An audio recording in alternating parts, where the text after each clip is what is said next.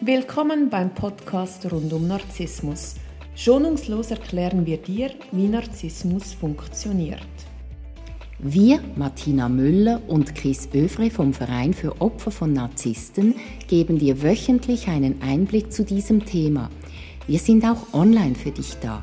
www.co-narzissmus.com Neue Woche, neuer Podcast. Hallo Chris. Hallo Martina. Ich freue mich sehr, mit dir heute über das Thema zu sprechen, wieso es beim Narzissten immer nur um, um ihn selber geht, um seine Bedürfnisse, was für ihn wichtig ist, was er will.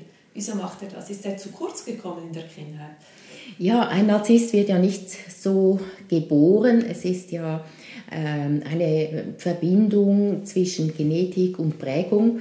Und ähm, deshalb, also andere sind auch ähnlich geprägt, aber sind keine Narzissten. Das eine hat nicht unbedingt mit dem anderen etwas zu tun. Der Narzisst ist ja grundsätzlich ein Egoist und zwar immer, nicht nur in gewissen Phasen und er ist ein Egozentriker. Und diese zwei Punkte kommen da zusammen. Für ihn ist klar, dass nur seine Bedürfnisse zählen und diese müssen befriedigt werden. Er möchte ja auch im Mittelpunkt stehen und in einer Beziehung oder auch bei einem Arbeitsverhältnis geht es dann immer um ihn und um seine Bedürfnisse. Er möchte auch, dass das entsprechend äh, so getragen wird vom Außen und ähm, für ihn ist auch klar, dass seine Diener sich darum kümmern müssen. Also wird er maximal über seine Bedürfnisse reden, seine Bedürfnisse anmelden. Er kennt dann auch die Bedürfnisse der anderen, und zwar diejenigen, die ihm gefallen. Er sieht, wenn jemand das Bedürfnis hat, anderen zu helfen, für andere da zu sein und das bedient er dann natürlich auch. Also das heißt, der Narzisst ist trotzdem ab und zu fähig für einen Kompromiss. Ich dachte immer, mit einem Narzisst kannst du gar keinen Kompromiss machen, weil es geht ja immer alles nur um ihn. Ja, Aber wenn du jetzt gerade sagst, er sieht ja die Bedürfnisse dann teilweise doch auch. Mhm. Das überrascht mich jetzt gerade sehr. Also das äh, Sehen bedeutet ja nicht, dass er darauf eingeht. okay. Er sieht es nur, damit man einen wieder manipulieren kann. Ja, genau. Weiß, wo, wo der Mangel ist, damit man, ah, okay. Ja, ja, also er braucht natürlich Menschen um sich, die das Bedürfnis haben, für andere da zu sein. Wenn er sieht, dass jemand dieses Bedürfnis nicht hat, ist die Person für ihn nicht interessant. Hm? Mhm. Und ein Chef wird vor allem solche Menschen anstellen, wo er von Anfang an merkt, dass die äh, dienend sind, dass sie devot sind, dass sie sich ihm unterwerfen. Da schaut er gut, dass er vor allem von solchen Leuten umringt ist. Und ähm, da weiß er auch, die kümmern sich um seine Bedürfnisse. Und wenn er quasi ihre Bedürfnisse erfüllt, dann nur, weil es für ihn einen Vorteil bedeutet, weil es bedeutet, dass eben seine Bedürfnisse erfüllt werden von diesen Menschen.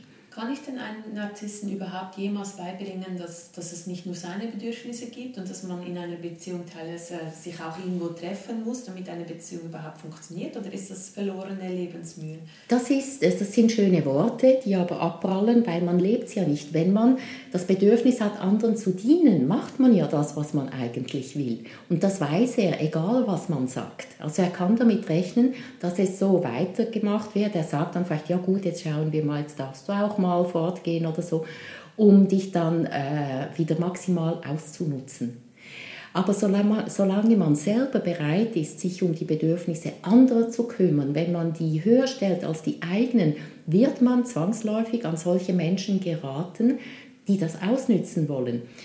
Wenn ich mit einem gesunden Menschen zusammenkomme und ich mache alles für den und der sagt, du, das ist mir nicht recht, mir ist das unangenehm, dann sage ich, doch, doch, ich mache das gerne für dich. Dann sagt er, also für mich stimmt das nicht, wir sind nicht auf Augenhöhe.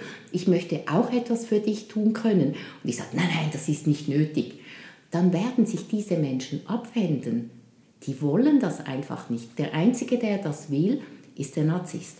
Also wenn man daran arbeitet, dass man beginnt, sich um seine eigenen Bedürfnisse zu, äh, zu kümmern, und zwar wahrhaftig und, und dauerhaft und immer mehr, dann wird man für den Narzissten unbrauchbar.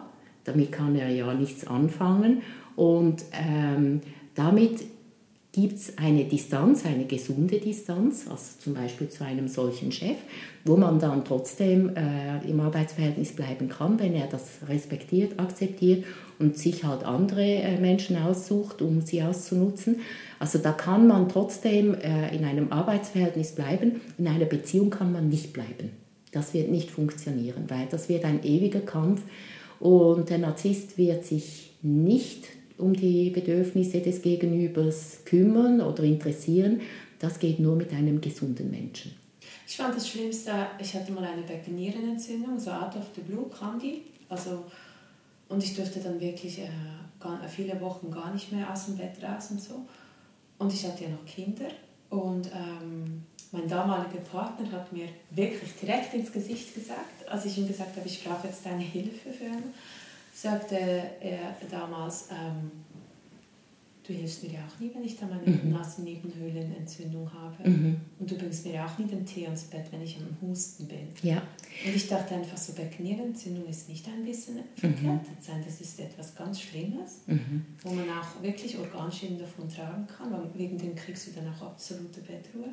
Ja. Aber man hat so das Gefälle gesehen, oder? So mhm. null Unterstützung und nicht einmal in dem Moment die, das Bedürfnis von Zuneigung und, und helfender Hand erkannt, weil er einfach so mit sich selber beschäftigt war. Tatsächlich wird sichtbar äh, in, einem, in einer solchen Situation, wo man hilfsbedürftig ist, wo man in Not ist, ob der Partner für einen da ist oder nicht. Und die Narzissten mögen das gar nicht, wenn man krank ist, wenn man bedürftig ist. Äh, da wird er einem aus dem Weg gehen. Sie besuchen zum Beispiel auch die Partnerinnen oder den Partner nicht im Krankenhaus. Ja. Äh, da kann man nicht damit rechnen. Ähm, also da entzieht er sich maximal und man muss sich bewusst sein, wenn man in einer solchen Partnerschaft bleibt, dass das so bleibt. Es wird nicht besser, im Gegenteil, es wird immer schlimmer. Also wenn man jemanden braucht, wird er nicht da sein und zwar nie. Das ist schon brutal, wenn man das merkt, nicht? Ja, das ist hart, aber es kann einem auch die Augen öffnen. Man kann sich überlegen, ob man mit so jemandem zusammenbleiben möchte.